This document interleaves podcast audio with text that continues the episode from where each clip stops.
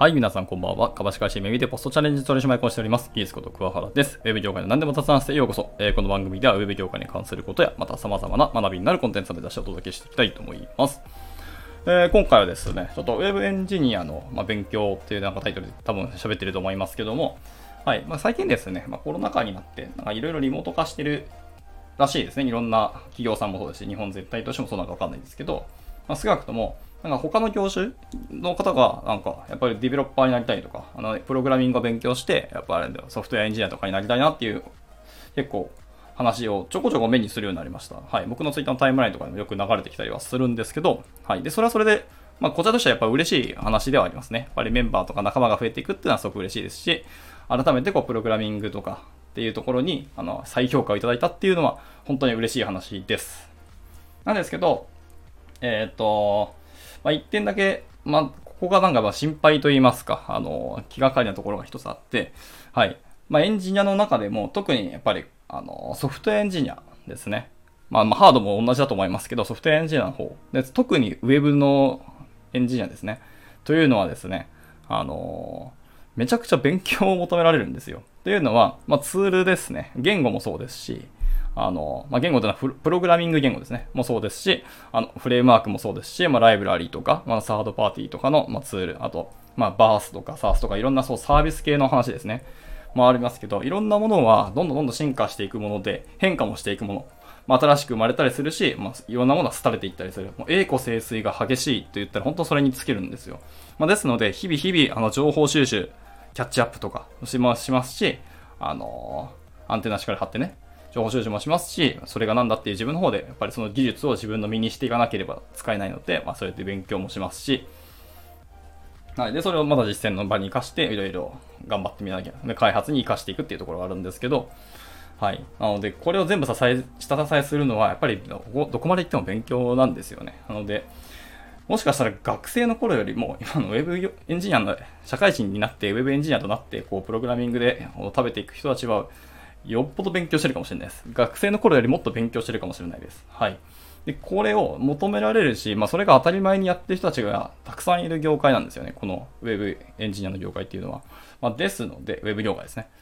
これが、まあ、あの、合う合わないというところですね。合わないとかなりきついんじゃないかなっていうふうに思ったりはしています。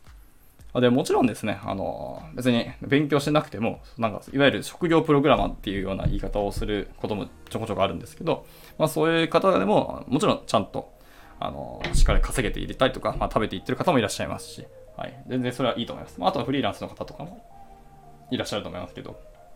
なので、業務の中だけで、業務時間中で、あの、の開発だけで、あの、十分キャッチアップとか、インプットはできてるから、それ以上別に求めないよっていう方も全然いらっしゃると思います。それはそれで、別に否定するつもりないし、そういう、あの、働き方が動き方なんだっていうところはありますけど、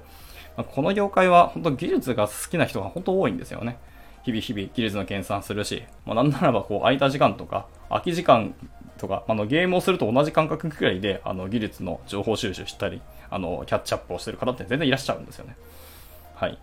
まあ、そういう方々とまあ一緒に仕事をするってことはあの意識した方がいいし、まあ、逆に言うとそういう人たちと同じチームになって、同じあの開発をしていくってなると、まあ、ちょっとレベルの格差を感じる可能性は大いにあるなっていうのは正直あると思います。はい。で、また、自分が今使っている技術ですね。を、えっ、ー、と、進歩が、えー、と進んでいて、今自分がやってる、使っている技術とか、まあ、ツール、言語、フレームワーク、なんやかんやらっていうものが、もうすでに古いってなった時、えっ、ー、と、どうやったって自分自身の持っている技術のアップデートとか、ブラッシュアップをしなきゃいけないっていうことが、あの、求められます。はい。まあ、例えば、まあ、あの PHP という言語があると思います。で僕が PHP 一番最初に触ったのは5.3ですね。からスタートしました。まあそこからちょっと5.2とか5.4に一回一瞬だけ戻ったりしましたけど、もうすでに PHP はメジャーバージョン8まで来てますからね。はい。で、この今現代8でやってるのがもう主流になってる中、いや自分は5.3しかやったことないし、5.3で別に動いてるじゃんっていうので5.3しかやらないっていう動き方をしていくと、多分職なくすと思います。はい。ももしこれがなくならないとしたら、そういうサービスを使うっていうのは結構危険だと思うんですよね。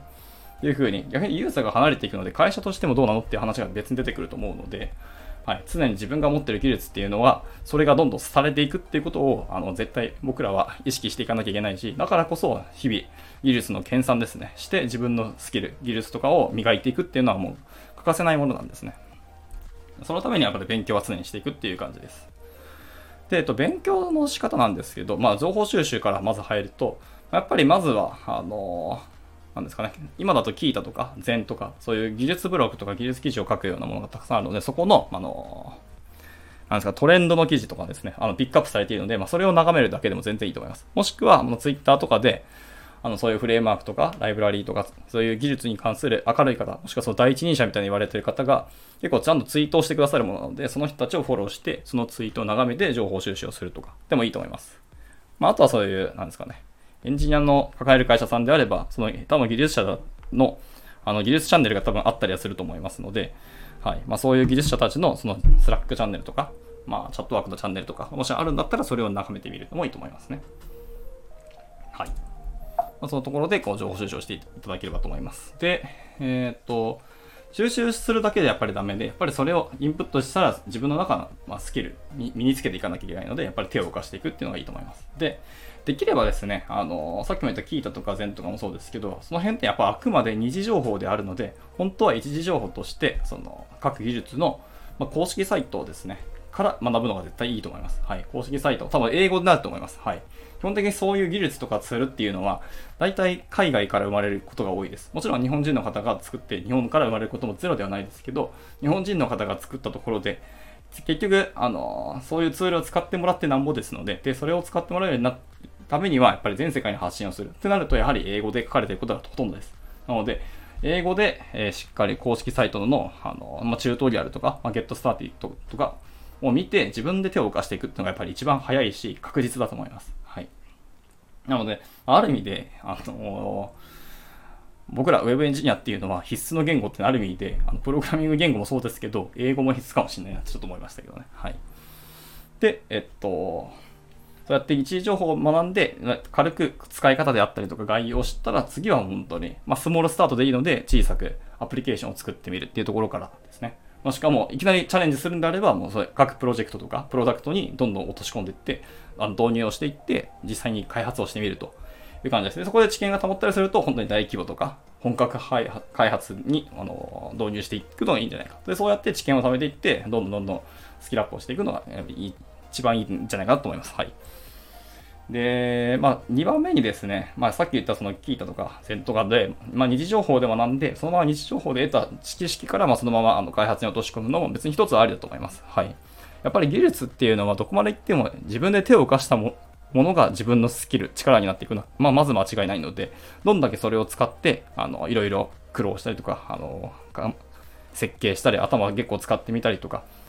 していくと、しっかり身につくので、まあ、日時情報よりも、日時情報の方がやっぱり入りやすさっていうのはやっぱりあるのはそうなので、特にやっぱり日時情報だと日本語で書かれていることもやっぱ大いにありますので、はい。はい、二次情報でもいいので、一旦入っていくのがいいと思います。まあ、本当は一次情報が確実ですね。やっぱり英語と日本語で、やっぱり訳すにしてもちょっとニュアンスが違ったりとか、表現が違ったりとか、ちょっとたまにこう、誤認してしまう可能性もあったりするので、英語でやるのがやっぱり確実ではありますね。かつ、やっぱり英語と日本語だと、あの、日本に入ってくるのって結構遅れて入ってくることがやっぱ多いんですよね。はい。なので、スピード感早くあのキャッチアップしたいんであれば確実にあの英語でやるのがいいと思います。英語でそのまま学ぶこと。情報収集もあのやっぱり海外のあの英語でツイートしてる方をあのフォローしておいておくのが一番早いと思いますね。はい。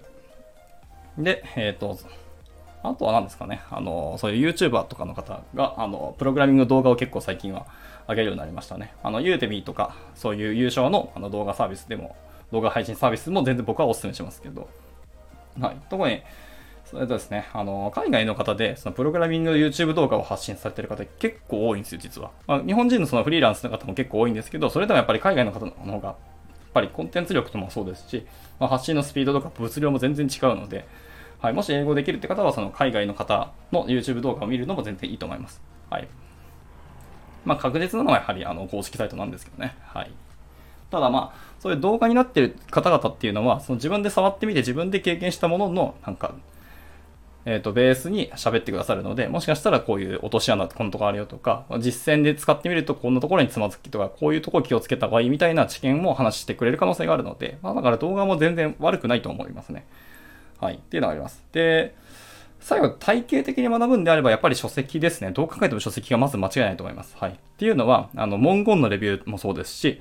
あの、テクニカルレビューもそうですね。各出版社がちゃんと書籍として出すっていうのにはかなり、あの、ハードルでいろんな段階があるので、それを挟んだ上で世の中に、あの、出てきているっていう、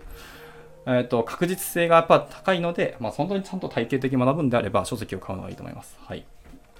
で、個人的にはですね、書籍は、やっぱり物理本の方がいいと思います。はい。というのは、やっぱあのー、何ですか。何冊かで僕もその電子書籍で買ったことあるんですけど、やっぱり開ページとかしていくと、なんか変なところで開ページされたりしてて、見づらさが裾まじいんですよね。特にプログラミング系に関しては、あの書籍の方が読みやすかったりすること結構多いので、はい、僕の中ではなんとなく、あのー技術的な書籍っていうのは物理本の方が見やすいんじゃないかなっていうふうに思ってます。はい。まあでもこれは僕が、あれですね、物理本ネイティブの人間ですので、ちょっとそこが違いがあるかもしれないです。もう最初からずっと iPad とかで本をずっと読み続けたって方はそっちの方が慣れてるし、そっちの方が普通かもしれないです。これはちょっと感覚の違いですね。はい。で、えっと、書籍なんですけど、それもできれば英語の書籍を買って、そのまま英語で読むのが確実ですね。確実というか早いです、やっぱり。日本の書籍って出るの本当に遅くてですね、スピードが。はい、海外の書籍のが圧倒的に早く出ますし、まあ、そもそも日本にその新しい技術が導入してくるっていうのが、まあ、先ほども言いましたけど、かなり遅れてくるので、まあ、そういう意味でいくと、確実なのはやっぱり海外の英語の書籍を読む方が多分すると思いますね。はい。言っといて自分は読んでないんですけどね。はい。ごめんなさい。まあ、むずいし、時間かかるんですよ。そう、申し訳ないです、これは。っていうのがあるので。まあでも体系だって学ぶっていう意味で、あの書籍をなんかリファレンス的に使うのは全然僕はいいと思いますね。はい。今まで僕が、例えば僕たちがその開発に使ってきたけど、書籍を見ると、あ、こういう落とし穴じゃなくて、こういうチップスもあったりとか、こういうね、便利な使い方、機能もあるんだとか、本当に試験の方向みたいなやつなんですよね、書籍っていうのは。なので、体系的に書籍で学んで、その自分のスキルをしっかり、なんですかね、深みをつけていったりとか、ブラッシュアップしていくっていう意味で書籍は全然いいと思いますね。はい。ただやっぱりどこまで行っても僕らエンジニア、技術者っていうのは、その技術を使って物を作ってなんぼですね。はい。手を動かしたものが全て自分のスキルになってくると僕はやっぱり思っていますので、はい、しっかり手を動かしていくのがいいと思います。っていうところですね。はい。まあでも少なくともそうやってどんどん勉強していくことは もう、まあ、確実にやらなきゃいけないと思います。はい。なので僕ら Web エンジニアは一生エンジニアとしてやっていく限りはずっと勉強し続けるものだと思います。ただその勉強がやっぱり好きだからやってるってのはやっぱ大きいと思いますよね。はい、新しい技術が出たら、僕らはそれを、まあ、勉強っていう言葉を使うとちょっと重いんですけど、まあ、ぶっちゃけ新しいおもちゃなんか出たぞっていうので、これはなんだなんだっていうので、遊んでみる感覚に正直近かったりはするので、まあ、そういう人たちと、えー、まあ、仕事をしていくのがこの Web 業界だっていうような感覚が、私個人としてはあります。はい。これは僕の感覚ですので、皆さんはちょっとわからないですけど、はい。まあ、稼ぎ方いっぱいありますよね。とはいえ、でも稼ぐことよりも、やっぱり技術で戯れていいものを作って世の中を良くしていく世の中をどんどんどんどん効率化していくっていうところにやっぱりモチベーションが高いのが僕らだと思いますので、はい。そのためにも日々自分の持ってる技術をどんどんブラッシュアップ、進化させたい。新しい知識を身につけて、新しい技術は、あの、先人、先人ってですね、先行の知識とか技術のこういう点に対して課題解決をしたっていうのが、あの、後発的な技術なんですよね。なので新しい技術を学ぶっていうのは今の持っている課題とか問題点を何か解決できるあのソリューションを持ってるっていう可能性が大いにあるんですよ。なので新しい技術を全然身につけていくっていうのは本当に素晴らしいことであるのでしっかり身につけていこうと思います。で、じゃあ後発だからといってじゃあ素晴らしいし絶対にあの最適だっていうとそういうわけでもないんですよね。はい。どこまで行ってもやっぱりメリット、デメリットは絶対あると思うんで、そういうのもしっかり技術者として判断できるためにもキャッチアップをしていくっていうのはすごく大事だと思うので、はい、日々日々情報収集と勉強と、まあ、研鑽っていうのはやっていこうかなと思います。僕も今後やっていきたいと思いますし、皆さんもやっていきたいと思います。はい。で僕が学んだことはしっかり、あ世の中にも還元したいので、しっかり全員とか、僕も技術的な発信をしていきたいと思います。はい。そうやってお互いにこう学び合う場をどんどん作っていくことで、ウェブ業界全体が良くなると思ってますので、今後皆さんと一緒に頑張っていけたらなと思います。はい。今回このところではちょっと長くなりましたけどね、終わりにしたいと思います。ではまた、えっ、ー、と、何か聞きたいこととか、あの、話してほしいなどございましたら、あの、いつでもレターを待しておりますので、なんかお気軽に投げていただければなと思います。ではまた次回の収録でお会いしましょう。バイバイ。